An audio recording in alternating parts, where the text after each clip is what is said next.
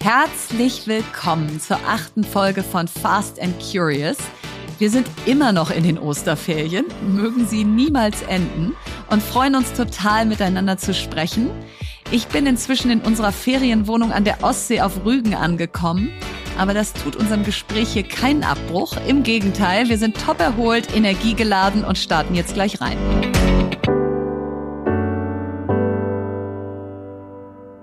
Wie jede Woche möchten wir euch eine Initiative für die Ukraine vorstellen. Und gerade engagieren sich ja extrem viele Menschen, um Geflüchteten zu helfen. Sie nehmen sie zu Hause auf oder unterstützen sie im Alltag. Und viele dieser Geflüchteten haben traumatische Erfahrungen gemacht, die man als Ehrenamtler vielleicht gar nicht so auffangen kann. Und die Uni Ulm hat deshalb ihre Online-Fortbildungskurse für Traumabegleitung bei Erwachsenen, Kindern und Jugendlichen mit Fluchterfahrung freigeschaltet und bietet sie kostenlos an. Googelt also dazu einfach Shelter Uni Ulm oder schaut in unseren heutigen Show Notes, dann kommt ihr direkt zu den Fortbildungen. Im Catch-up geht es heute über Verenas Event Reiche nächste Woche und meine Nanny-Sorgen. Im Deep Dive sprechen wir über eines unserer Lieblingsthemen und zwar, wie man Business Angel wird, was das ist und was die Tipps und Tricks dazu sind. Außerdem sprechen wir darüber mit einem der aktivsten Business Angels Deutschlands, Robbie Meyer, der spannende Insight aus dem Business Angel Netzwerk SB21 mit uns teilt. Bei Was bewegt dich spricht Verena über die Bücher, die sie gerade gelesen hat. Und bei Was nervt spreche ich über meine Bitcoin- und NFT-Aktivitäten. Bei Meine Frage an stellen wir uns gegenseitig Fragen, die uns bewegen. Und das letzte Wort habe heute ich. Jetzt kommt Werbung. Ja, heute mal der etwas anderen Art. Wir haben nämlich heute ein kleines Mini-Interview mit Nadine Kruck, Managerin bei BCG Platinien im Frankfurter Office vor. Und BCG Platinien ist die IT-Strategieberatung der Boston Consulting Group, die mit über 900 ExpertInnen weltweit an der digitalen Transformation ganzer Industrien arbeiten. Und ich war selber bei BCG, deswegen bin ich ganz stolz, dass BCG Platinien bei uns Werbepartner ist. Und das Schöne dort zu arbeiten ist, dass ihr bei wirklich vielen C-Level-Projekten mit globalem Impact mitarbeiten könnt. Und heute möchte ich mit Nadine zum Thema Authentic Self sprechen. Und das ist mir besonders wichtig, weil ich in meiner ganzen Berufskarriere bisher gemerkt habe, dass wenn man als Authentic Self oder auch Whole Self kommen darf in den Job, also wenn man sich ganzheitlich mitbringen darf, dass dann eine höhere psychologische Sicherheit da ist und die Ergebnisse so viel besser werden. Und deswegen finde ich das ein perfektes Thema, Nadine, um dich hier mal zu befragen dazu. Meiner Erfahrung nach passt beides super gut zusammen. Je authentischer ich bin, desto zufriedener bin ich auch und motivierter. Und je motivierter ich bin, desto lieber arbeite ich auch einfach an den Themen. Das heißt, ich glaube, Erfolg und Menschen, die das ausstrahlen, Motivation und Zufriedenheit, das geht Hand in Hand. Total. Und ich finde, das gilt auch nicht nur für einen selbst, sondern auch fürs Team. Das heißt, was würdest du denn sagen, welche Rolle spielt Authentizität so in der Teamdynamik und äh, bei der Zusammenarbeit, vielleicht gerade auch bei IT-Projekten? Dadurch, dass wir immer nach neuen Lösungen für Herausforderungen suchen, ist es eben auch wichtig, sich selber einzubringen und seine Ideen zu teilen. Und ich glaube, authentisch zu sein hilft dabei, ähm, auch mal rohere Ideen zu teilen und im Team miteinander zu spielen. Außerdem ist es natürlich so, wenn ich mich lange Zeit in einem Team, was intensiv zusammenarbeitet, verstellen muss, das kostet unglaublich viel Energie. Diese Energie kann ich natürlich besser in coole Lösungen verwenden. Und deswegen finde ich, ist es ein wichtiger Punkt, im Team authentisch zu sein. Hat sich denn mit, sag ich mal, deiner zunehmenden Seniorität dein Verständnis von Authentizität am Arbeitsplatz verändert? Definitiv. Am Anfang als Berufseinsteigerin dachte ich, authentisch sein bedeutet immer alles von sich preiszugeben. Heute sehe ich das eher in einem anderen Kontext. Das heißt, das kann sich auch verändern. Und ich bin auch viel selbstbewusster geworden, authentischer zu sein ähm, und das einfach auszuprobieren und dann zu schauen, wie die Reaktionen sind. Ja, was braucht es für ein Umfeld, sodass man wirklich sich selber mit zur Arbeit bringen kann, so wie man ist? Es braucht auf jeden Fall Toleranz und Offenheit für andere Perspektiven. Und ich finde, da kann man immer auch gut bei sich selber anfangen. Und ich finde, einen weiteren Punkt bei BCG Platinum ist es ein wichtiger Wert, Leading by Example. Also wirklich auch authentisch zu sein im Team. Und du hast vorhin schon gesagt, psychologische Sicherheit zu geben, dass die anderen authentisch sein können. Cool. Ich finde es richtig schön. Vielen Dank, dass du deine Zeit mit mir hier geteilt hast. Und wenn ihr jetzt zugehört habt und denkt, Mensch, ich möchte auch ein Teil eines Teams werden, wo ich mit meinem ganzen Selbst irgendwie zur Arbeit kommen kann und bald mit Nadine schon gemeinsam die digitale Transformation ganzer Industrien vorantreiben könnt, dann bewerbt euch und zwar unter karriere.bcgplatinion.com. Den Link findet ihr wie immer auch in unserem Linktree. Werbung Ende. Ketchup. Also bevor ich reinstarte in, äh, in mein Catch-up-Thema, und zwar, dass wir keine Nanny mehr haben, wollte ich dir einmal erzählen, Verena, ich sitze hier und esse Smart Sweets und Healthy Hippo. Und das ist so cool, weil wir ja unsere Süßigkeiten-Geschichte erzählt haben in dem Podcast. Haben mir Das jetzt stimmt. ganz viele Leute Süßigkeiten äh, zugeschickt. Ich habe wirklich eine ganze Schublade voll mit Sweets. Und zwar Geil. alle zuckerfreien Varianten, die es gibt aus den USA. Ja, das ist so cool. Und ich habe ja ungefähr vor gefühlt drei Monaten in den USA Smart Sweets bestellt und die haben es tatsächlich dann mal diese Woche durch den Zoll geschafft. Also ich äh, habe auch Smart Sweets, aber ich esse sie nicht, während wir Podcast machen. Ich schon. Und ich finde, meine Favorites bisher sind Healthy Hippo. Falls man die irgendwie Ja. in, den US, äh, in Deutschland kriegen kann, ist das echt cool. Aber es freut mich auf jeden Fall total, dass ihr da so aktiv dabei seid und äh, uns auch noch auf solchen Wegen helft und begleitet. Und eigentlich habe ich aber ein ganz anderes Thema. Ist auch ein Personal Topic, aber irgendwie gehört es zum Arbeiten und Vereinbarkeit dazu. Und das ist unsere Kinderfrau hatte eine äh, OP am Herzen.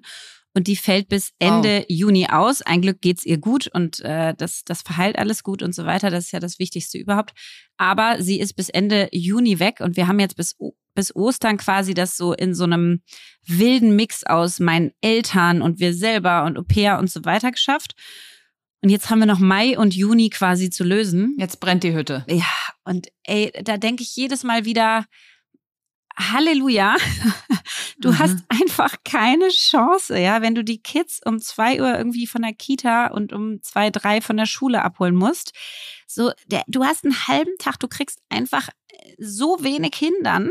Ähm, und ich weiß, dass das viele von euch da draußen machen und das ist auch total bewundernswert. Aber ich schaffe de facto meine Arbeit einfach bis dahin nicht. Und ich weiß wirklich nicht, wie wir die zwei Monate jetzt machen sollen. Keine Ahnung. Ich bin, ich bin, Ich kann ja mal einspringen. danke. ich schieb sie dann immer zu euch rüber. Ja, ich, ich Oh, glaube, für Gott. einen Abend, wenn wir auf dem OMR-Festival sind, da hast du deine Kinder schon zu meinem Mann abgeschoben, dass er hier alle auf einmal hütet. Danke, Philipp, an dieser Stelle. Danke, Philipp, danke. Du bist ein ganz toller Mann.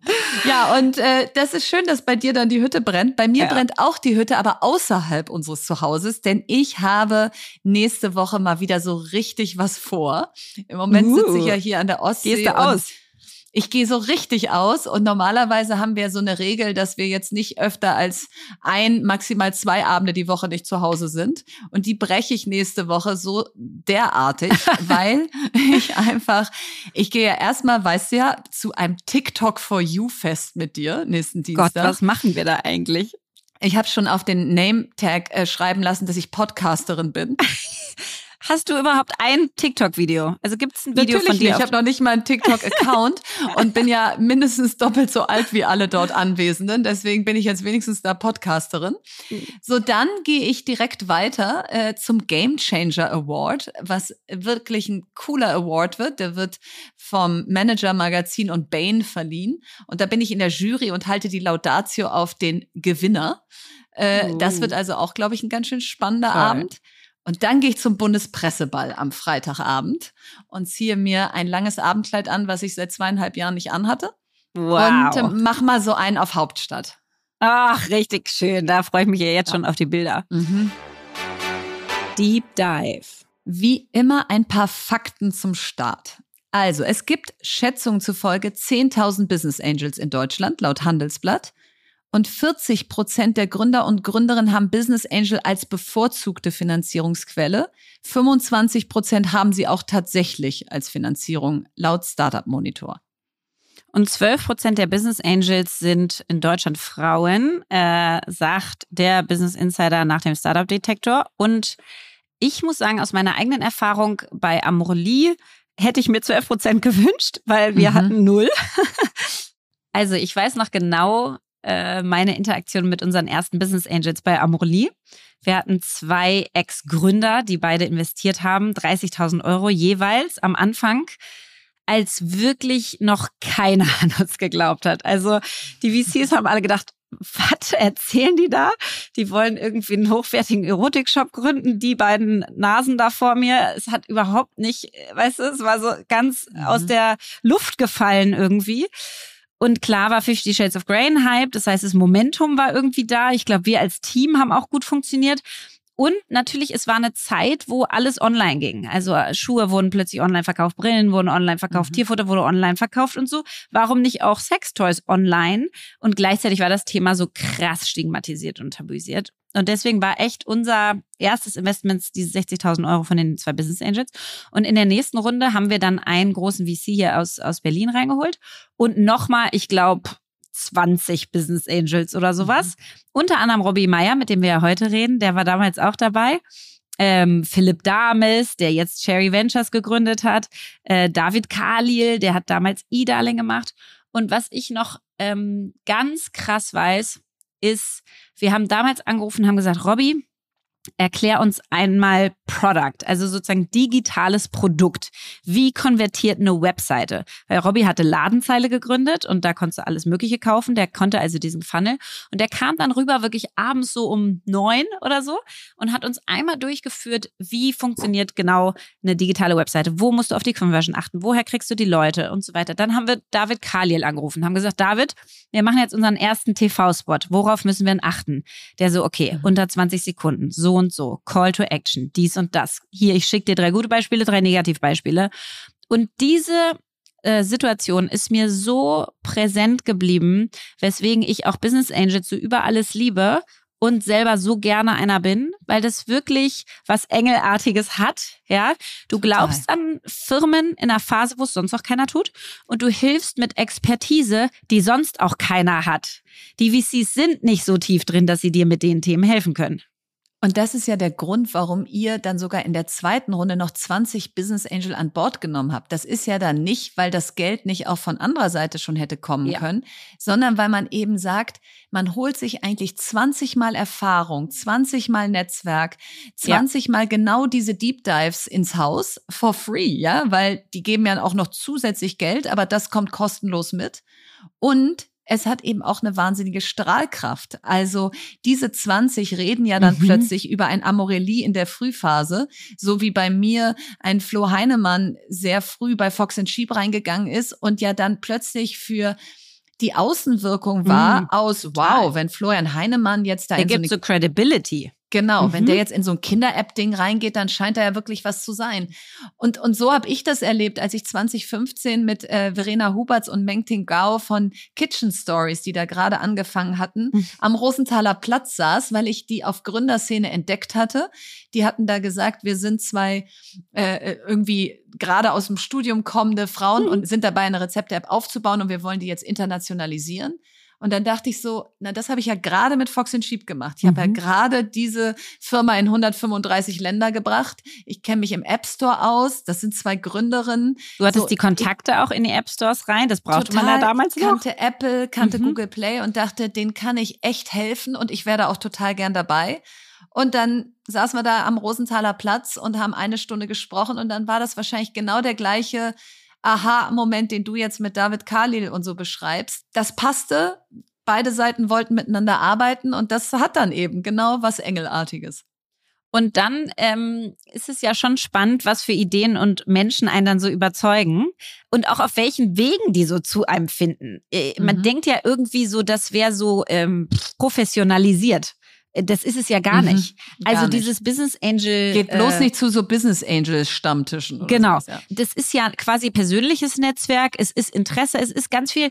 Weißt, ich wollte damals bei Gorillas äh, investieren, konnte ich dann nicht, weil ich mit Corona in Portugal hockte. Aber den habe ich cold auf LinkedIn geschrieben. Oder ich habe irgendwie von meinem Ex-Partner mitgekriegt, dass da irgendwie Leute rausgehen und was gründen. Habe denen gesagt, oh, boah, das finde ich so spannend. Du musst mich mit den Menschen connecten. Ich will da rein.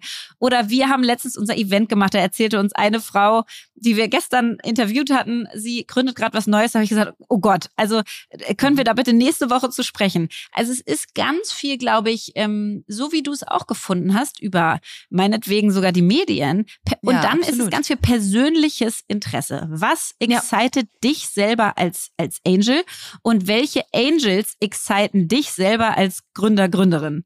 Ja, und du musst es sagen, nicht? Du musst sagen, ich bin übrigens jetzt bereit für ein Investment. Was in den letzten Wochen passiert ist und was ich total toll finde, ist, dass mir viele Frauen und Männer geschrieben haben, weil wir ja eben hier im Podcast auch viel über mhm. Gründen und Finanzieren und so reden und gesagt haben, ich bin jetzt eigentlich auch bereit, mal so ein Investment in die Startup-Szene mhm. zu machen. Ich möchte auch mal bei so einem Gründerteam dabei sein. Ja.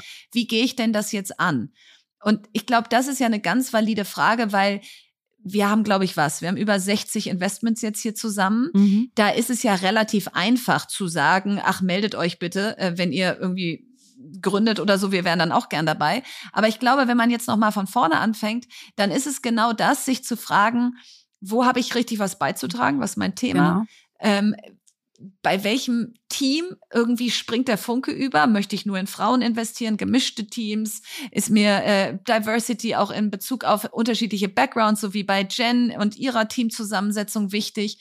Und dann muss ich die Leute ansprechen und ich muss meinem Netzwerk Bescheid sagen. Weil ich habe jetzt ganz viele im Kopf, wo ich weiß, okay, wenn mir jetzt mal was in dem Bereich über den Weg läuft, dann rufe ich den oder die an und frage, ob sie mit investieren möchte. Total. Und andersrum muss ich halt gucken, was kann ich selber beitragen. Weil natürlich, das, was du sagst, ja, viele denken, uns kommen die ganzen Sachen zugeflogen. Das ist gar nicht so. Also wir müssen auch die ganze mhm. Zeit, die Deals, wo wir wirklich investieren, das sind die, wo wir meistens graben müssen und uns ja. äh, selber baggern. pitchen müssen und mhm. baggern müssen und gucken müssen, dass wir irgendwie reinkommen. Und das finde ich auch total valide. Also ich finde, man muss selber überlegen, wenn du jetzt uns zuhörst und denkst, Mensch, ich möchte gerne auch investieren. Ja, ich habe letztens einen riesen Talk gehalten vor ganz vielen Content-Creatern, also Influencern, die jetzt auch ihr Geld gemacht haben. Die haben ihre paar hunderttausend Follower und so weiter und versuchen jetzt mit dem Geld irgendwie was Tolles zu tun, Gutes zu tun. Vielleicht noch mit einer Kombination, wo sie werben können für die Produkte oder so. Und da ist ja einmal die Frage, wie gehst du rein? Klar kannst du Geld geben, kriegst dann Anteile. Du kannst aber auch Media geben, Media-Reichweite mhm. geben. Du mhm. kannst auch äh, Sweat Arbeit Equity geben, genau, genau, Schweiß geben und kriegst dafür Anteile. Also du kannst erstmal unterschiedlichste Dinge reingeben. Es muss nicht unbedingt nur Geld sein und monetär sein, auch wenn man fair sein muss, dass das meistens so ist. Meistens ist es Geld. Und dann ist immer die Frage, warum sollte jemand genau dich reinnehmen? Das musst du dich selber fragen. Wofür stehe ich als Person? Was ist meine Passion? Was ist meine Expertise? Was ist meine Erfahrung? Meine Superpower. Was, genau. Was kann mhm. ich so gut wie wenige andere? Oder wo habe ich ein Netzwerk oder so? Wo ich, kann ich Zugänge schaffen? Wo kann ich Sachen schneller verstehen, besser verstehen? Ähm, dass mich jemand anders drin haben möchte in deren Firmen. Weil es ist nicht ein Aktienmarkt, der öffentlich ist, wo du sagen kannst, ich kaufe mir jetzt Tesla. Nee, hier muss Tesla halt selber sagen, wir wollen wollen dich auch drin haben in dem Circle. Ja. Und weil es kein Aktienmarkt ist, ist es ja von außen auch ganz schwer zu erkennen, wie viel muss ich eigentlich investieren? Was ist eigentlich der Preis, also das Ticket, was ich mache als Business Angel? Und da war es einfach leichter, als wir angefangen haben, weil da konntest du noch mit 10.000 Euro um die Ecke biegen und der Gründer oder die Selbst Gründerin waren dankbar oder mit mhm. fünf. So, und die Zeiten sind irgendwie vorbei. Also ja. gefühlt kostet alles gerade 50 bis 100.000 Euro, wenn du dabei ja. sein möchtest. Und mhm. das ist natürlich ein großer Schluck aus der Pulle oder auch einfach ein zu großer. Und deswegen freue ich mich auf das Gespräch gleich mit Robbie Meyer, weil der hat sich ja mit diversen anderen zusammengetan in so einem Verbund. Also da reden wir nachher ja auch drüber, wie wie kann man auch so ein bisschen Kräfte poolen und sagen, ich habe vielleicht 10.000 Euro, aber man muss mindestens 50 investieren. Okay, dann tue ich mich mit fünf anderen zusammen. Und wie kann ich eben auch dann entsprechend ein Portfolio aufbauen? Weil ja. was häufig verkannt wird, ist, das ist ja eine High-Risk Asset-Klasse, in die wir hier investieren ja. oder, oder über die wir hier reden. Dein Geld kann auch weg sein. Total, es kann ja. weg sein und auch bei den meisten Startups klappt es vielleicht auch nicht. Das heißt, wenn ich 100.000 Euro habe und sage, die würde ich gerne investieren, dann macht es schon mehr Sinn, die durch zehn zu teilen und zehnmal in Verschiedenes zu investieren und sich mit anderen zusammenzutun, als ein Ticket zu machen. Und das wird dann womöglich nichts. Dann ist das so ein bisschen wie die Telekom-Aktie Anfang der 2000er. Dann kaufst du danach nie wieder eine Aktie. Und es ist auch einfach total illiquide, ja. Also dein Geld investierst du. Du sagst meinetwegen, okay, ich will in Startups investieren, 100.000 Euro, 10 Startups, a 10.000 Euro, das mache ich. Und dann hängt das Geld da mhm, erstmal für erst immer. Weg. Also das, du weißt auch gar nicht, ob du Secondary heißt, wenn du in einer Runde später dann deine Anteile verkaufen kannst an einen anderen VC und ähm, du weißt gar nicht, ob das passiert. Du weißt nicht, ob du da vielleicht bis zum Exit drin hängst. Du weißt nicht, wie lange die sich über Wasser was, halten, aber das wird nie was. Gibt. Das heißt, ja. genau, dein Geld ist da einfach mal erstmal gebunden. Das ist, das ist nicht rauszukriegen und deswegen nochmal eine andere Variante ist ja auch, wenn man sagt, ey, ich finde eigentlich diese Asset-Klasse spannend, aber Business Angel selber, weil man muss sagen, es ist auch Arbeit.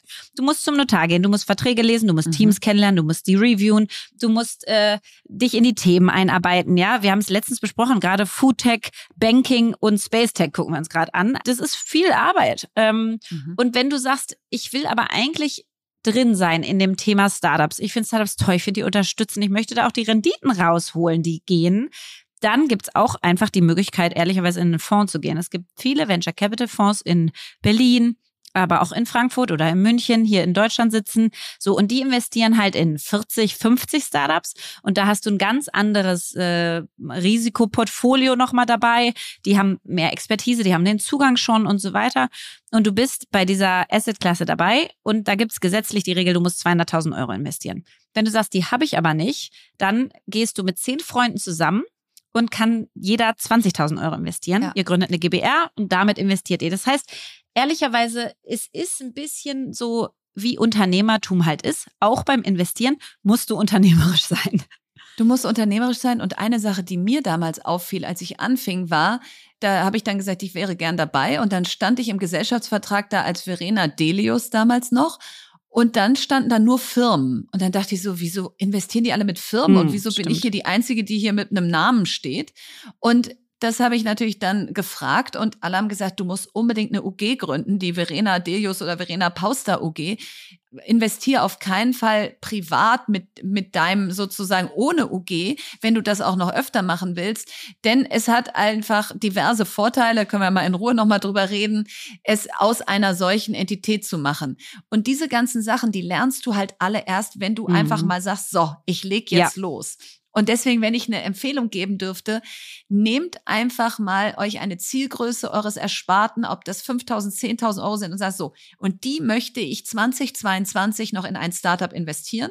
Und jetzt fange ich an, mich damit zu beschäftigen, was ist das eigentlich mit dieser UG? Ich tue mich mit anderen zusammen, wie wenn wir uns normalerweise zum Buchclub treffen und Bücher in die Mitte legen, mhm. legen wir jetzt mal Pitch-Decks und äh, Geschäftsideen, die gerade gegründet werden, in die Mitte und diskutieren die mal, welche kann was, welche kann nix. Und ja. im besten Fall habt ihr dann so ein Fünfer, Zehner Club aus Menschen, die sagen, okay, wir wollen alle dieses Jahr 10.000 Euro investieren. Wir suchen jetzt zusammen fünf bis zehn Investments und das machen wir jetzt. Und ich glaube, das ist der große Schritt, den du gehen musst, sonst bleibt dieses Thema wahnsinnig abstrakt. Und warum will man das denn überhaupt machen? Ja, also wir genau. haben eben besprochen über, über die Rendite und so. Natürlich kannst du von 0 bis 500 mal, also Multiples bekommen. Das heißt, du hast 10.000 Euro investiert, mal 10 kannst du 100.000 Euro zurückbekommen. Kann auch alles weg sein. Kannst auch 500.000 zurückbekommen oder eine ja. Million. Es kann alles Mögliche sein. Also ähm, das kommt nur darauf an, wie verrückt dieses Startup wächst und was andere daran sehen und wie die Bewertung sich entwickelt. Aber neben der möglichen Rendite und dem gleichzeitigen Risiko ähm, sind, finde ich, zwei der tollsten Sachen überhaupt.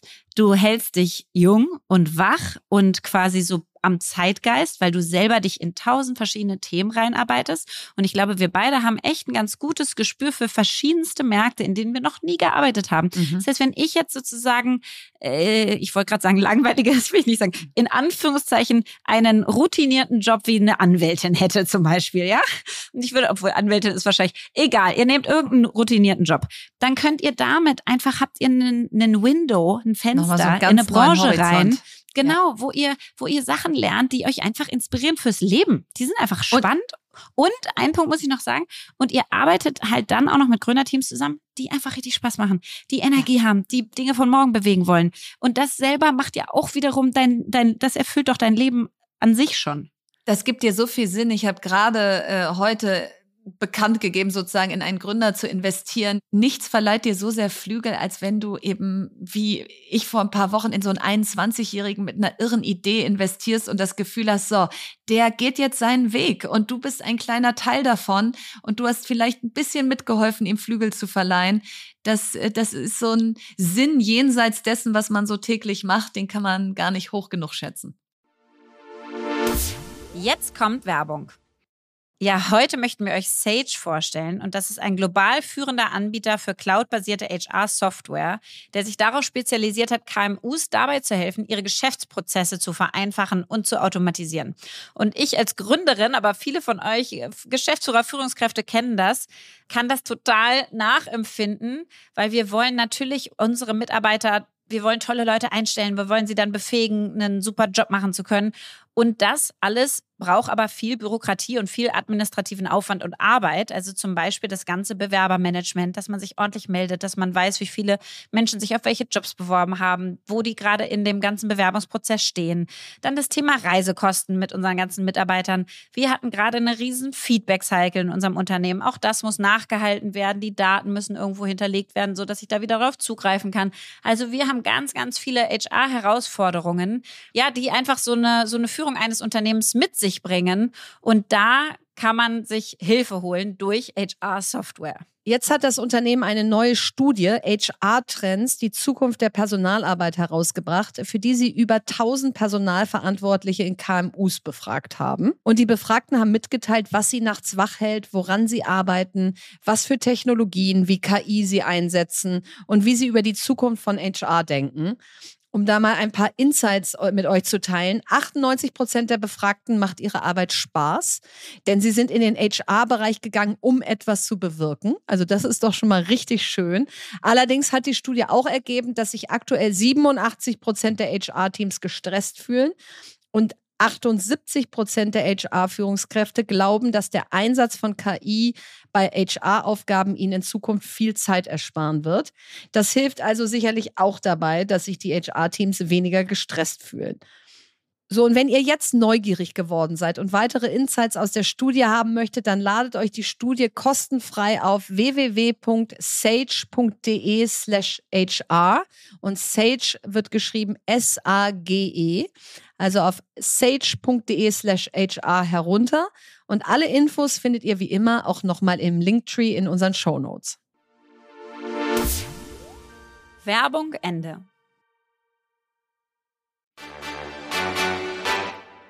Robbie Meyer ist Gründer und Business Angel. Er ist ein Urgestein der Startup-Szene, ist schon seit 2007 als Investor dabei und hat mittlerweile in über 50 Unternehmen investiert, darunter Flaschenpost, Audi Bene, Wundertax, Opinory und auch bei Lea bei Amorelli.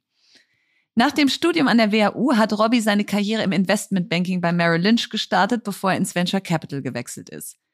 Er ist selbst Gründer von Ladenzeile.de und ist bei Investments oft so früh dabei, dass er den Zauber des Gründungsmoments nur zu gut kennt. Es gibt also keinen besseren Gast für unser heutiges Thema. Deshalb, lieber Robby, schön, dass du da bist. Ich freue mich ebenso. Schön, dass ich bei euch sein darf und äh, cool, dass ihr diesen Podcast gemacht habt. Ja, danke dir. Und äh, ich starte gleich mit der ersten Frage, die mich auch selber total interessiert. Also ihr seid mit SB21 eines der ältesten und bekanntesten Angel-Netzwerke, würde ich sagen, im deutschsprachigen Raum, in Berlin auf jeden Fall. Ähm, wie ging das eigentlich los? Das ging eigentlich los, dass wir mit einer Truppe von WHU-Lern äh, aus dem Rocket-Umfeld und einigen anderen aus dem Rocket-Umfeld äh, regelmäßig Fußball gespielt haben und äh, uns eben aus der Saarbrücker Straße 21 kannten, zumindest die, die wir noch nicht über die WHU kannten. Und irgendwann, das war glaube ich 2000, äh, Ende 2011, Anfang 2012, als man das erste Geld verdient hatte, erzählte man sich dann beim Kicken, ja, guck mal hier, da kam gerade ein Startup auf mich zu und da habe ich ein bisschen was investiert. Sagte der andere, ja cool, ich habe da investiert und dann kam auf die Idee, hey, es macht ja wenig Sinn, wenn wir alle individuell investieren, lass uns doch die Deals teilen. Und so haben wir das dann aufgebaut. Wir hatten am Anfang überhaupt keinen Namen, sondern es war ein loser, sag ich mal, Zusammenschluss von, von Friends Mhm. Und weil uns dann die Leute mal gefragt haben, eigentlich, ja, wie heißt ihr eigentlich und wer ist dabei und so weiter, haben wir dann irgendwann nach Jahren eine Website aufgebaut und gesagt SB21 für Saarbrücker Straße 21, wo eben das erste Rocket-Büro in Berlin war. Genau. Und wie muss ich mir das vorstellen, wenn ihr sagt, wir teilen die Deals auf? Wie viele sind da drin in diesem Netzwerk? Wie viele Menschen? Und müssen alle investieren? Oder können auch die Hälfte sagen, interessiert mich nicht und die anderen machen's? Wir sind im Moment 16 Leute, äh, leider nur Männer. Äh, wir arbeiten daran, dass sich das ändert, aber da können wir natürlich auch gleich nochmal äh, drüber sprechen. Ähm, das wichtigste Element ist, wir teilen alle Deals. Das heißt, niemand investiert irgendwo anders, ohne vorher den Deal mit den anderen geteilt zu haben. Und das zweite sehr wichtige Element ist, das ist alles freundschaftlich. Wir verlassen uns 100 Prozent auf die anderen und wissen auch, wenn da einer zum Beispiel als Poolleader oder Deal Captain fungiert, dass man nie Sorgen haben muss, dass man da benachteiligt wird oder sonst irgendwas. Das sind eigentlich die beiden Hauptkriterien. Das heißt, ich kriege zum Beispiel einen Pitch über eine Intro von einem WHUler, sag, guck mal hier, die gründen gerade was, hier ist das Pitch-Deck, habt ihr Lust mal zu sprechen? Dann schaue ich mir das an und wenn das spannend ist, schicke ich das an die ganze Runde und sage, hey, hab den oder die getroffen, finde ich total spannend, sollen wir den nicht mal einladen, wer hat Interesse? Und dann mhm. melden sich die Leute und sagen, hey, finde ich spannend. Dann macht man in der Regel einen Call, heutzutage einen Call. Früher haben wir uns immer physisch getroffen in Berlin, haben wir so, ein, so eine vier Stunden Pitch Night, wie wir die genannt haben, gemacht mit äh, Pizza und Getränken. Und dann sind im Stundenrhythmus die Startups gekommen, die Gründerinnen und Gründer haben ihre Sachen vorgestellt und dann haben wir in der Regel sehr schnell entschieden, hey, wer will eigentlich mitmachen? Cool. Und ich meine, du hast ja damals auch bei Amorelie investiert, äh, genau. fröhlicherweise. Genau. genau, ganz, genau. ganz früh.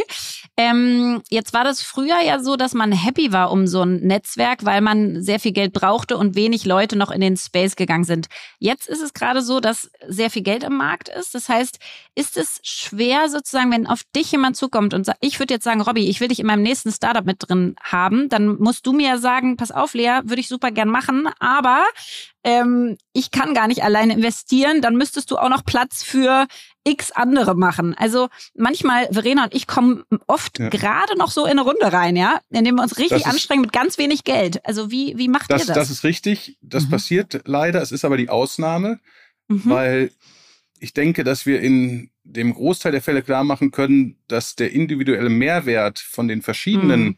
Leuten eben sehr hoch ist. Der eine hat IPO-Erfahrung, der andere hat M&A-Erfahrung, ähm, der andere ist Jurist, der, der andere ist Entwickler und so hat man dann, der andere ist ein Marketing-Spezialist, der andere ein Product Guy. So hat man dann eben auch sehr breit gefächert, ähm, wie wir das oft nennen, so eine Art Buffet, wo sich dann der Gründer aussuchen kann, wen er wie ansprechen möchte oder zu welchen Themen.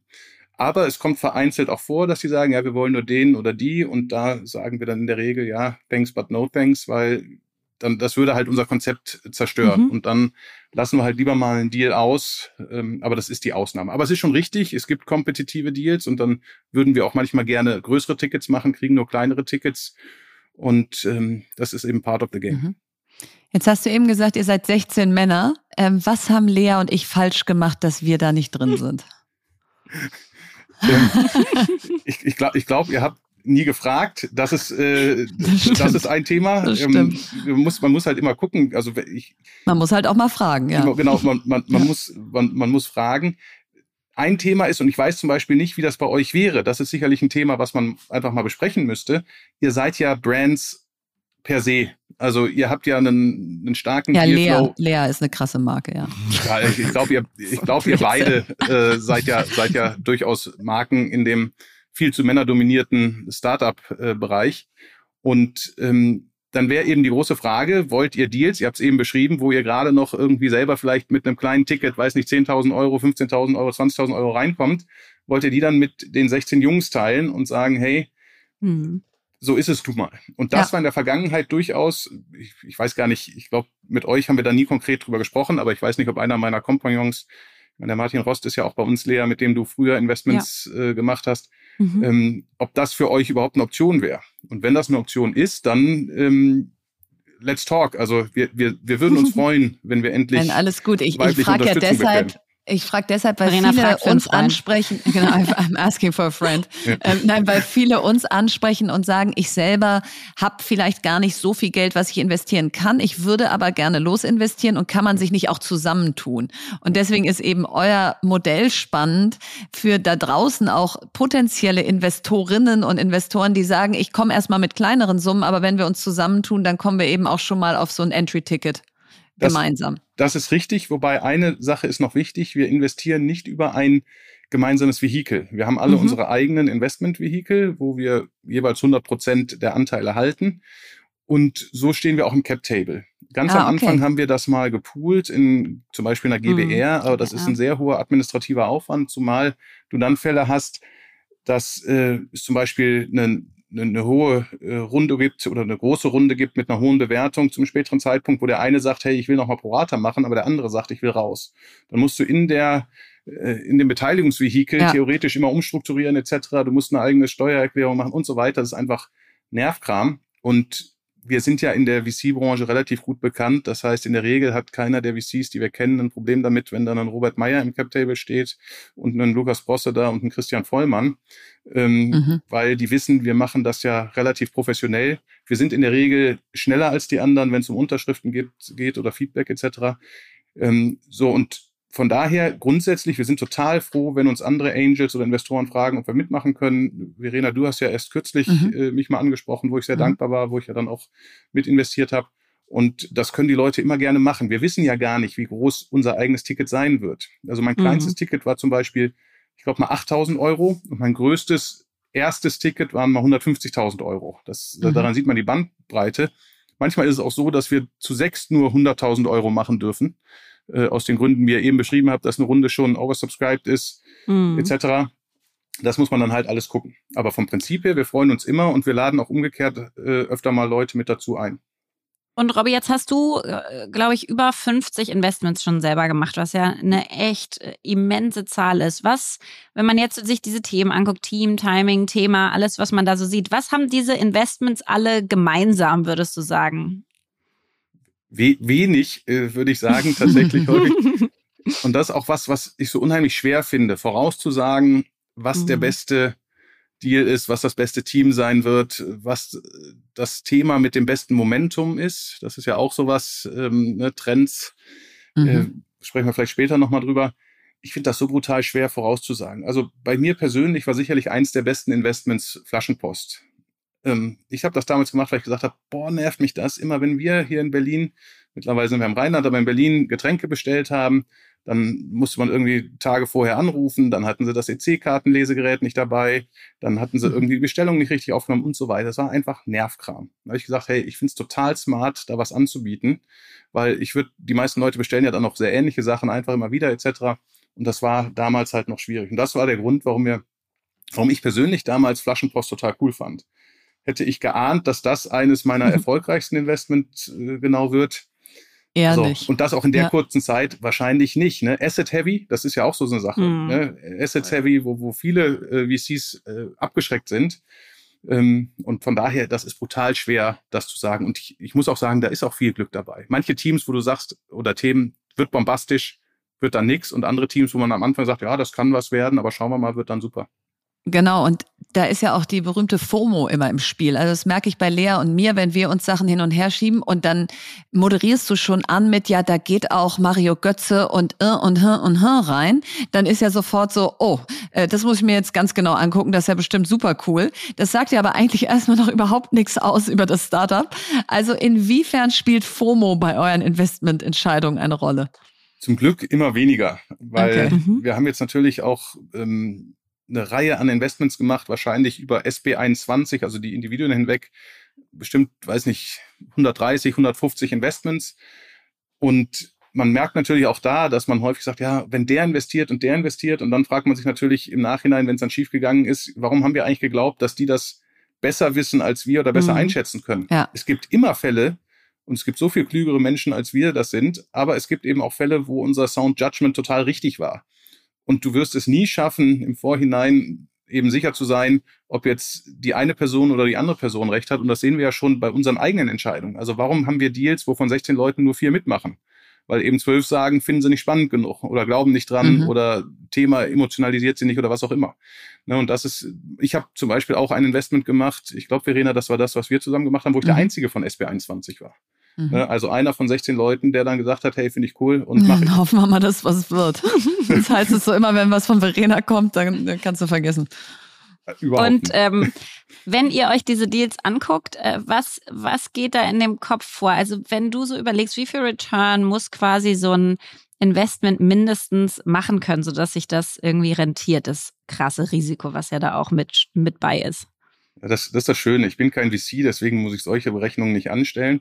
Und ich könnte dir nicht mhm. mal sagen, wie der Return meines Portfolios, also meines Angel-Portfolios ist. Ich weiß nur, dass ich mehr Geld verdient habe, als ich investiert habe.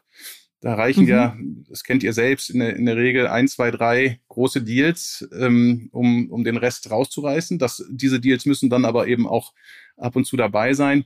Ich habe das nie ausgerechnet, weil der wesentliche Grund war, bis zwei, Ende 2018 habe ich das ja wirklich immer neben meinem Hauptberuf äh, Beruf gemacht, äh, nämlich geschäftsführender Gesellschafter bei, bei Ladenzeile.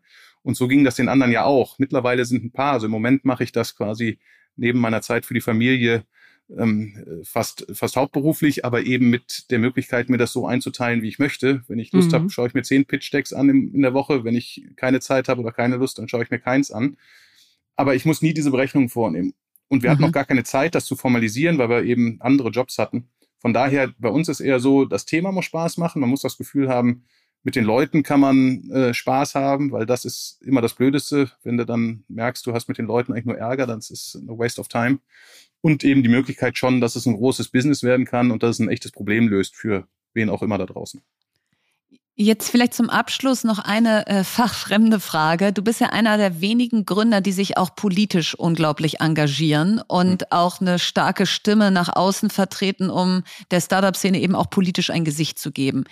Ist das ein Trend? Äh, sollten das noch viel mehr machen oder wie schaust du da drauf? Ich weiß nicht, ob es ein Trend ist. Ich finde es aber wichtig, dass die Leute das tun, weil erstens hat es häufig für ihre Startups Relevanz. Man darf nicht vergessen, nehmen wir zum Beispiel den Fintech-Bereich, was es da an Regulierung gibt. Und wenn die Gründerinnen und Gründer sich da nicht dafür einsetzen, dass es eben gewisse Änderungen gibt, Veränderungen gibt, eine gewisse gründerfreundliche Regulierung, wird sich nichts ändern. Und das mhm. äh, müssen die Gründerinnen und Gründer in der Regel dann schon selbst vorantreiben. Aber ich glaube auch, dass es sehr viele, sehr schlaue Köpfe unter den Gründerinnen und Gründern gibt. Und es wäre schade, wenn die sich nicht eben auch zu politischen Themen ähm, äußern. Das heißt, es gibt aus meiner Sicht ein Eigeninteresse, aber auch das externe gesellschaftliche Interesse, dass man sagt, man engagiert sich. Und ich würde mir wünschen, dass, dass mehr Leute sich das trauen und äh, das auch machen. Mhm. Und wir haben vorhin nochmal über Timing gesprochen und wie wichtig das ist. Ähm, wie, wie, welche Trends siehst du gerade und äh, sag ich mal, auf welche gehst du gerade eher oder wo sagst du, Gott, das ist ein totaler Hype, da traue ich mich nicht rein?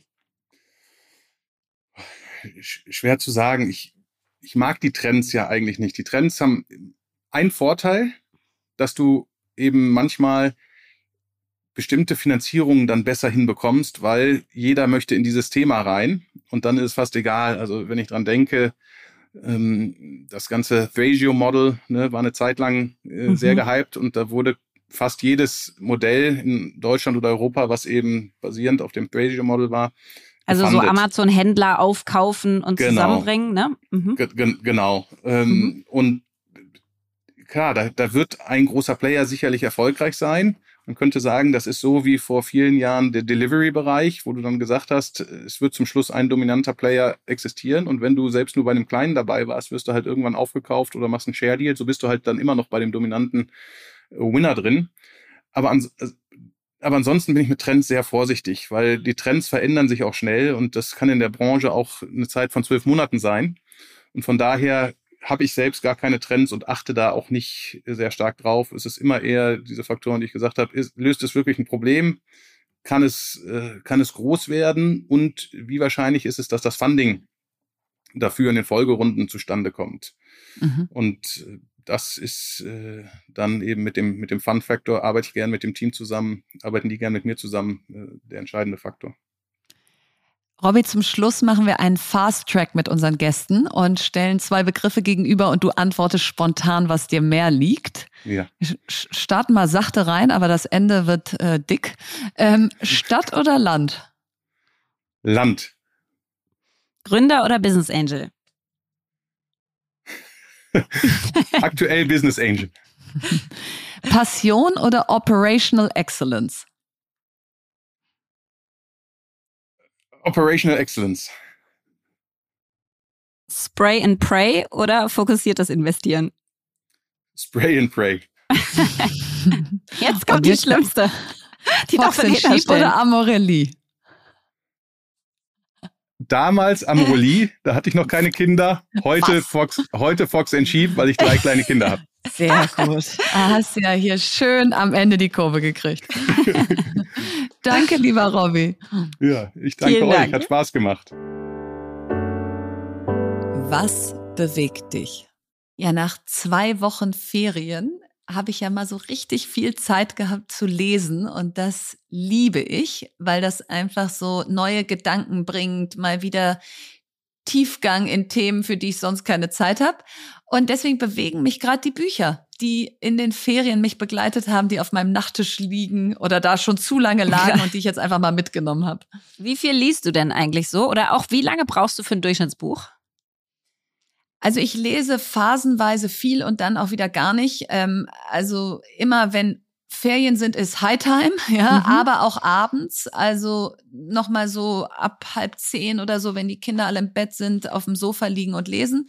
Also wahrscheinlich lese ich so im Schnitt drei Bücher pro Monat, äh, so. Mhm. Und ähm, wie schnell, ich lese sehr schnell. Äh, das wird mir immer bewusst. Weil du so wenn, skippst oder weil du wirklich, oder liest nee, du es wirklich so durch? Nee, ich lese wirklich schnell. schnell. Okay. Mhm. Nee, ich lese wirklich schnell. Und was witzigerweise bei mir überhaupt nicht funktioniert, sind so sind so Abstracts lesen nach dem Motto hier da kannst so du das Buch mäßig. Ja, nee, das das das ist ja ein tolles Produkt, es benutzt ja mhm. die halbe Welt, aber für mhm. mich funktioniert das nicht, weil ich finde das irgendwie geschummelt wenn man, wenn man sagt, ich habe gerade ein Buch gelesen und eigentlich hast du es gar nicht gelesen. Und irgendwo habe ich auch so den Anspruch, äh, ich habe es gelesen und ich kann es auch leider nie weglegen, bevor ich es zu Ende gelesen habe, selbst wenn es mir nicht gefällt. Das ist ein bisschen nervig. Weil dann hänge ich zum Teil ein bisschen länger an einem Buch, weil ich das nicht so toll finde, aber es darf nicht weg, bevor es nicht fertig ist. Ähm, und jetzt habe ich aber einige gelesen und was mich total bewegt hat, ist das Buch von Katja Suding, das heißt Reißleine und ist im Prinzip ihre Geschichte, warum sie aus der aktiven Politik ohne Not und Grund ausgestiegen ist.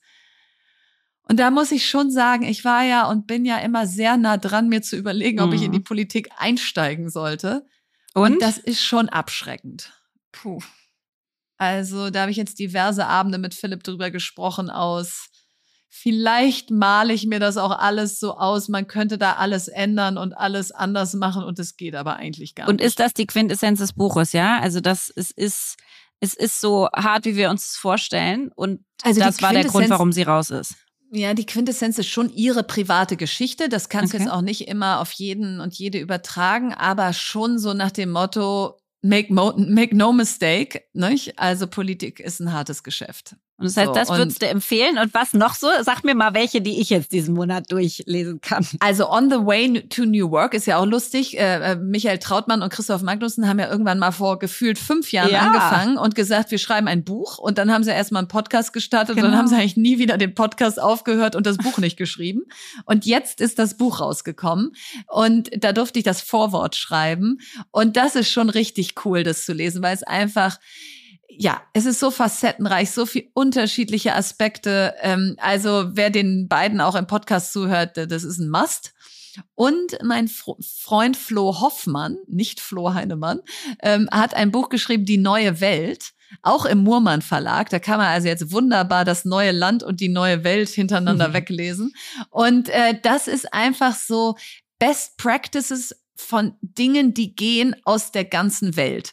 Also wo auf dieser Welt hat schon was funktioniert, was wir jetzt woanders auch übertragen und, und ausprobieren können. Und sowas liebe ich cool. ja, ne? immer diese, mhm. wenn's, wenn's klappt, Momente mal, mal zu dokumentieren. Was nervt? Also auf jeden Fall, was nervt mich heute? Ähm, ich habe mal wieder mein Konto gecheckt und zwar mein Bitcoin also mein, mein Kryptokonto, nicht mein Bitcoin-Konto, sondern mein mhm. Kryptokonto. Ich habe bei Kraken Kryptowährung gekauft, so circa vor einem Jahr, würde ich sagen. Und habe da ganz mutig Bitcoin, Ether und dann auch so wilde Sachen, Polkadot, EOS Waves. Dann habe ich ein paar auch nur für den Namen gekauft. Compound zum Beispiel. Oder mhm. Cardano, fand ich einfach einen coolen Namen. und leider so ähnlich, wie ich das jetzt erzähle, sieht auch die Balance aus. Ähm, das heißt, ich habe ein Viertel meines Geldes verloren. Ich glaube, ich bin einfach in einem richtig schlechten Zeitpunkt rein. Und es nervt mich irgendwie, weil ich, also Weil irgendwie also gefühlt alles irgendwie nach klar, oben geht, klar ne? nervt, Ja. weil es einfach runtergegangen ist. Ja. Aber es nervt auch deswegen, weil ich eigentlich mutig sein will und bei, bei neuen Sachen dabei sein will und es jetzt sich überhaupt nicht auszahlt gerade und ich einfach so denke, gut, es war für mich ein kalkuliertes Investment. Ich wusste, ich kann das auch verlieren. Das ist quasi, habe ich vorher mit eingerechnet und habe gedacht, okay, ich schreibe das jetzt ab. Das ist einfach ausprobieren, testen, Mhm. reinwagen, was wir eben besprochen haben. Ja, man muss einfach mal mit was anfangen, Was sonst ja auch hast du auch richtig kein, ist, ja. ja, sonst hast du auch kein Gefühl dazu und keine Idee und kannst auch nicht mitreden. Und gleichzeitig ist es natürlich blöde, irgendwie ein Viertel seines Geldes zu verlieren. Aber Ähm, du hast doch noch so einen geilen NFT. Du hast doch so einen Adidas-Turnschuh gekauft und da irgendwie so eine Blume gekriegt. Ist die Also- inzwischen Millionen wert? Also das war ja leider nicht von Adidas, sondern ähm, so. von dem, aber äh, der das gegründet hat, der Till Jagler, der war Ex-Head of Energy von Adidas, das stimmt schon. Ah, der hat eine neue so Firma gegründet, die heißt Flowers of Society. Da hat er eine, also eine neue Sneaker-Brand ähm, Mhm. gestartet. Und diese Sneaker-Geschichte, das habe ich auch noch nie ganz ge gecheckt. Da gibt's ja das StockX, also so eine Plattform, wo du wirklich so die li limitierten Editionen und krassen Collaboration-Schuhe für Tausende von Euro dann kaufen kannst und so. Das ist ja so ein wilder Markt. Ähm, und der hat gesagt, das ist ihm alles zu verrückt und er baut eine neue Brand auf. Und da gab es den ersten Schuh, Seed One, der hat so 200 Euro gekostet. Und zu dem Schuh gab es einen, äh, Ah, ein. NFT-Kunstwerk. Und jetzt habe ich also in OpenSea, ähm, habe ich mein Flowers of Society NFT liegen von ihm. Mhm. Und dann dachte ich so, boah, das geht jetzt richtig durch die Decke und das kann jetzt richtig was wert werden. Die traden gerade so, habe ich mal geguckt, für 0,23 Ether, also irgendwie 3000 Euro, aber hat auch noch keiner Was? gekauft. Aber das ist doch gekauft. viel.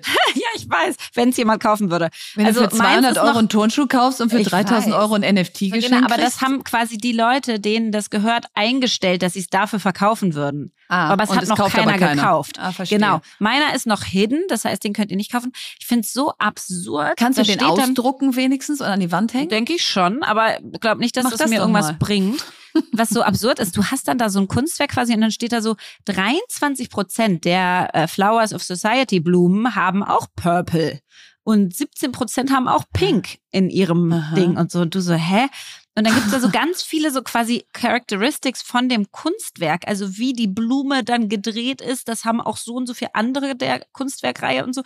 Ich verstehe es noch nicht ganz. Auf jeden Fall ähm, habe ich jetzt nämlich nachgelesen, weil ich so dachte, warum sind die denn, warum traden die denn alle jetzt nicht so ganz hoch und werden so richtig viel Geld wert? Ähm, nee, der hat sich das anders gedacht. Der hat es also so gemacht, dass, dass wir, die jetzt alle ganz am Anfang gekauft haben, halten wie so eine Art ähm, sage ich mal, wie so ein Ticket für die zukünftigen Limited Editions und Kollaborationen. Das ist wie so ein Ah. Fußball-Jahresticket von deinem Dann kannst du im Lieblingsverein. Metaverse kannst du dir dann Turnschuhe damit kaufen. Genau, ich kann mir dann quasi, ne, und auch im echten Ah. Verse kann ich mir dann in Real Verse Universe. kann ich mir ähm, kann ich mir Turnschuhe davon kaufen, weil ich dieses NFT-Ticket habe. Das heißt, wenn ich das verkaufe, habe ich auch nicht mehr den Access zu seinen Limited Editions und Ah. Kollaborationen von den Schuhen. Deswegen ist es auch nicht sinnvoll, die zu verkaufen. Also ist jetzt meine neue Wette, dass ich dadurch, dass ich den Access habe, zukünftig an die krassen Flowers of Society Sneaker rankomme. Die will dann jeder haben, tradet die auf StockX. Ich krieg sie, weil ich das Ticket dazu Wahnsinn, habe. Wahnsinn. Und, Und- Leute, die gute Nachricht ist, dass diese Was nervt Kategorie eigentlich Was ist geil heißen müsste. Meine Frage an. Souveräner, wir haben es schon viel besprochen und auch ich sehe es immer wieder. Du machst ganz viel Sport und auch schon dein Leben lang. Ja. Und mich würde extrem interessieren, wie so deine Routine aussieht. Ihr habt vier Kinder, du hast ganz viel Arbeit. Also wie kriegst du das hin, wirklich Sport so cool in dein Leben zu integrieren, dass es nicht mehr weggeht? Also zum einen hast du es, glaube ich, selber gerade schon gesagt, ich mache es einfach schon immer. Also Mhm. es ist eine Routine, die ich habe sozusagen gar nicht das Bild vor Augen, wie mein Leben ohne Sport wäre, Hm. weil es immer Teil davon war. Also als Kind und Jugendliche jeden Nachmittag irgendwas. Und gefühlt haben meine Eltern auch gesagt, du musst jetzt nirgendwo herausragend sein, aber es wäre so cool, wenn du jede Sportart mitmachen könntest.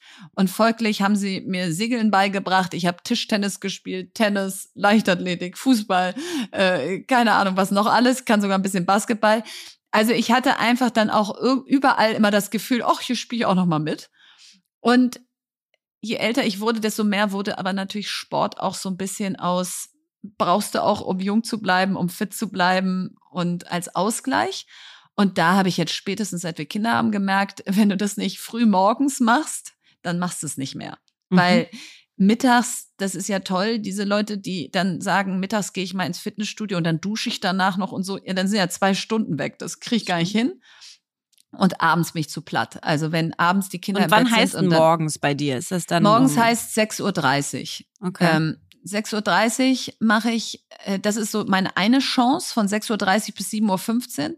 Und die zweite ist von 8.30 Uhr bis 9.30 Uhr, wenn alle aus dem Haus sind, also morgens und irgendwie der erste Termin noch nicht losgeht und ich noch zu Hause bin und dann da noch duschen und mich umziehen kann. So, und da mache ich ähm, Joggen, wenn, wenn das Wetter schön ist, äh, Peloton, wenn das Wetter nicht so schön ist, Krafttraining, mh, mm, Tennis am Wochenende, so, das sind so im Moment meine.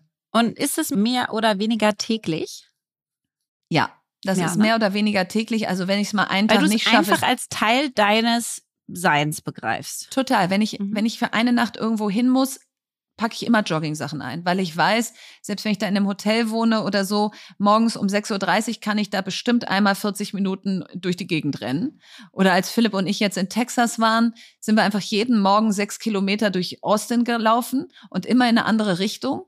Und dann hat mhm. es so beides. Du hast Sport gemacht und du hast aber auch was von der Stadt gesehen. Und du hast also Zeit miteinander verbracht. Das ist echt cool. Und das auch noch. Also das heißt, es ist eher so, genau, bleib fit, lern deine Umgebung kennen und äh, hab einen Ausgleich zu unserem sonstigen Powerleben. So, und Lea, meine Frage heute, die hat's mal wieder in sich. Ich freue mich schon auf die Antwort. Lieber Denn Gott wenn ich bei einem Thema, also ich habe nicht FOMO, aber wenn mich ein Thema nervt, ist, dass ich Philipp kennengelernt habe, bevor es Dating-Apps gab. Und jetzt mögen alle, die zuhören, sagen, das ist doch ein Segen. aber, aber echt? Ich, ich möchte jetzt von dir wissen, weil dieses Thema komplett an mir vorbeigegangen ist. Was ist dran an diesen Dating-Apps? Welche ist die beste? Was sind deine Erfahrungen? Was hot? Was ist not? Also mal richtig rein. Ach, ich freue mich schon. Ich leg mich jetzt hier zurück und esse Popcorn. So. kannst du wirklich? Oh, kannst du wirklich? Da kann ich echt, echt ein Lied von singen. Also, ich habe ja, ich bin ja so ein All-in-Mensch, ja, getrennt mhm. und dann, äh, um gar nicht erst so viel Angst zu kriegen, dass ich jetzt äh, alt und einsam enden werde, schmeiß ich mich also sofort rein, war mitten während Corona und habe mir erstmal, was lädt man sich runter? Tinder runtergeladen. Tinder. So. Ich Tinder da also rum, wisch nach links und rechts und versuche mich zurechtzufinden. Dann ist Tinder gesperrt. Ich so, hä? Was ist denn jetzt los? Äh, Habe ich zu viel gemacht oder was? Oder falsch? ähm, geh auf LinkedIn und dann kriege ich so ganz viele Nachrichten, so, sehr geehrte Frau Kramer, hier ist Herr Müller oder so. Ähm, ich wollte Ihnen sagen und Sie informieren, dass es, dass es ein Fake-Profil von Ihnen auf Tinder gibt. Ich habe es gemeldet. Machen Sie sich keine Sorgen. Hab auch hier noch einen Screenshot angehangen. Äh, herzliche Grüße und so. Und du so, vielen Dank, dass Sie mich auf dieses Fake-Profil oh, hingewiesen ey, und da haben. Da habe ich richtig viele Nachrichten von bekommen. Ich also zurück zu Tinder und dann, das ist ja das Peinlichste, was du machen kannst, Tinder zu schreiben. Übrigens, hallo Tinder, Lea Sophie Krammer hier, ich bin das. Ähm, könnt ihr mein Profil wieder entsperren? Das wäre total nice und so. Oh, furchtbar. Und dann habe ich mit Leuten darüber gesprochen, aber die so, Lea, du kannst doch nicht mehr auf Tinder gehen. Du hast ja eine große LinkedIn-Bekanntheit. Ähm, du gehst auf Raya. Ich so, okay, was ist ein Raya? Raya Promi, ist also Promi so eine Art Tinder, ja? Genau, so ein Promi-Tinder, Promi-Dating-App. Und das muss man sich vorstellen, spannender. eigentlich so ein bisschen wie die Vogue. Also alle sehen wunderhübsch aus, aber keiner kauft was. so ist das. du guckst also durch, blätterst eine Seite nach der nächsten durch, denkst, Mensch, seht ihr schön aus, so werde ich nie aussehen. Außerdem macht, mir, macht ihr mir auch Angst, so perfekt seht ihr mhm. aus. Und mhm. keiner also du matcht, aber niemand schreibt. Es ist wirklich einfach nur eine sehen, gesehen werden Geschichte. Cool, too cool for school, ja? Ja, und da sind da auch ein paar krasse Promis, darf man natürlich hier alles nicht sagen und so, aber da also nothing happening. Dann habe ich aber meine Suche. Bumble, Bumble ist doch das, das Ding Das war dann Frauen, sozusagen genau. Dann habe ich meine Suche fortgeführt. Dann alle Lea, du bist so eine emanzipierte Frau. Die emanzipierte Frau von heute ist auf Bumble. Das ist so wie so so Barbara Magazin, ja, also so mhm. richtig. Ähm, ja, die Fra also was der große Unterschied zu Tinder, das ist ja von der Whitney Wolf, die damals äh, mit dem Skandal bei Tinder rausgegangen ist, dass sie da ähm, äh, wie sagt man das, also irgendwie mistreated wurde. Also sie wurde einfach nicht Schlecht behandelt, behandelt. bei Tinder und ist rausgegangen und hat ihre eigene Company aufgebaut. Und der große Unterschied ist, dass die Frauen den ersten Schritt machen müssen. Äh, das heißt, die Frauen müssen schreiben so, oh, und das ist ja schon boah, Horror, also Horror. Erstmal matchst du dann da Leute, dann musst du auch noch was schreiben, dann musst du dir irgendeine coole Sache überlegen, weißt du, nicht irgendwie, wie geht's dir oder was macht die Woche oder so, sondern äh, dann auch GIFs äh, sind auch ganz schlimm, sondern musst du dir irgendwas überlegen, was zu dem Profil passt und was aber auch noch funny ist und was aber auch nicht weird Das ist ist. richtig Und anstrengend. Oh, es ist ganz, also deswegen ist es ein Segen, dass du Philipp vorher kennengelernt hast. Es ist natürlich witzig und na klar hast du da mal ein paar witzige Konversationen, aber bei mir ist es auch eher so, für mich erfüllen diese Dating-Apps das, dass ich so das Gefühl habe, ich könnte, wenn ich Mhm. wollte. Mhm. Und eigentlich möchte ich lieber so jemanden kennenlernen. Aber ich könnte, wenn ich wollte. Ähm, at my fingertips habe ich die ganze Welt zur Verfügung. absolut. Ähm, aber ich schreibe nicht, weil mir ist das auch viel zu anstrengend. Ich bin nicht so ein Schreibemensch. Du kennst mich auf WhatsApp. Allein da muss man schon lange warten, bis ich antworte. Das heißt, kannst du dir vorstellen, wie cool eine Konversation mit mir auf Bumble ist. Ähm, ähm, und deswegen. also ja, raus ins echte Leben, ja? raus ins echte Leben. Und trotzdem muss ich echt sagen, in meinem Umfeld, ähm, sag mir mal gleich, wie es bei dir ist. Ich könnte wahrscheinlich, würde ich sagen, knapp zehn Paare aufzählen, die mir jetzt einfallen, die entweder jetzt lang zusammen sind oder geheiratet haben und sich über eine Dating-App kennengelernt haben. Total. Und das ist Oder? genau mein Gefühl. Äh, Ich habe ja mal für B2 gearbeitet. Das war so eine Art Parship. Das war 2007. Da, da hat mich jeder angeguckt, als ob ich irgendwie sonst was für einen Job da angenommen hätte. Es war noch sowas von weit am Rand der Gesellschaft. Und jetzt ist es ja sowas von in die Mitte gerückt. Also äh, genau wie du sagst, wir sind ständig bei Hochzeiten oder Taufen von äh, Tinder oder Bumble-Paaren. Und da denkst du ja nicht so, wie seid ihr denn drauf, sondern im Gegenteil, wie toll, dass ihr euch da getroffen habt. Aber letzte Frage vielleicht dazu, weil ich das immer wieder in den Medien lese und höre. Und jetzt hat ja sogar Parship das auf seine Plakate gedruckt aus, bei uns wird nicht geghostet. Was ist denn dran an diesem Dating-App-Ghosten? Ja, äh, passiert total. Also äh, Die melden sich da einfach nicht mehr. einfach nicht mehr melden, ja. Aber Einfach ehrlicherweise, ja, auch, ich mache ne? das schon auch. Also, ähm, nee, weil, pff, also ich mache das ja eigentlich dauerhaft, weil ich gar nicht erst anfange zu schreiben, richtig. Also es ist so, ich verstehe das auch irgendwie. Du kennst die Person nicht, weißt du, dann, man kommt sich auch blöd vor, irgendwie, du, du weißt, das, das Problem für mich ist, du weißt doch innerhalb von Sekunden, ob die Person nur annähernd in Frage kommt, wenn du sie triffst. Du musst fast nichts sagen und du weißt es. Von dem Geruch, von der Wortwahl, Mhm. von der Sprache, von der Tonalität der Stimme, von so viel. Und es passen ja, wenn man jetzt mal durchs normale Leben läuft, 99,99 Prozent der Menschen nicht. Ja, deswegen ist es ja so besonders, so einen Philipp zu finden. Die ghostest du ja auch. Und die ghostest genau, die ghostest du quasi ja. die ganze Zeit. Das heißt, Ja. nur weil man jetzt Ja. mal angefangen hat, eine Nachricht zu schreiben, ich finde zum Beispiel auch, da bist du anders, aber nur weil mir jemand eine E-Mail schreibt, heißt das nicht, dass ich antworten muss, finde ich. Mhm. Weil, Mhm. weil nur weil ich um eine Erlaubnis Inbox gefragt. hast, heißt das nicht, dass ich jetzt meine Zeit mit dir verbringen muss. Und so ähnlich ist das da auch. Das heißt, ich glaube, man muss versuchen, das nicht ganz so äh, an sich ranzulassen und so ernst zu nehmen. Und ich muss noch mal ein Thema sagen, was ich schön finde, ist, dass zum Beispiel auch wir jetzt über dieses Thema reden können, weil man schon merkt, dass es ein bisschen enttabuisiert wurde und entstigmatisiert. Schön, danke für die Antwort.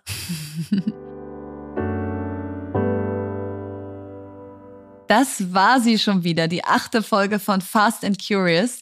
Wir hoffen, sie hat euch gefallen und freuen uns wie immer über euer Feedback auf allen Kanälen. Bewertet uns, kommentiert, macht und tut. Äh, Das macht uns alles sehr, sehr glücklich.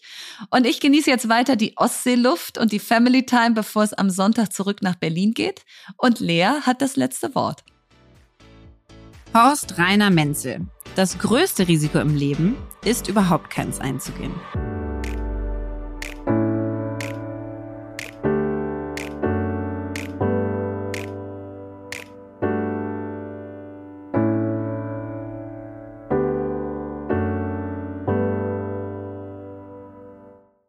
Dieser Podcast wird produziert von Podstars bei OMR.